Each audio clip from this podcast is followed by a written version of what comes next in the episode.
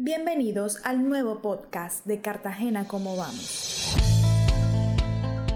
Hoy queremos compartir con ustedes datos relacionados con el índice de progreso social. Evaluar el progreso de una sociedad no debe hacerse teniendo en cuenta o como referencia únicamente el desempeño económico, sino también otros aspectos como los sociales y ambientales. Esto es precisamente el objetivo del índice de progreso social o IPS, el cual es calculado y publicado anualmente por el Social Progress Imperative y permite hacer una valoración del bienestar de las personas en una sociedad de forma independiente y complementaria a las mediciones económicas, procurando ser y relevante a nivel territorial. Gracias a una alianza entre Fundación Corona, la red de ciudades como Vamos, el Social Progress Imperative y Deloitte, desde el 2016 se construye también el IPS a nivel de ciudades en Colombia. El IPS consta de tres dimensiones, necesidades humanas básicas, fundamentos del bienestar y oportunidades. Los resultados más recientes responden a 2019, es decir, el último año antes de la pandemia para 15 ciudades capitales de Colombia, que obtuvieron un promedio de 64,5 puntos de 100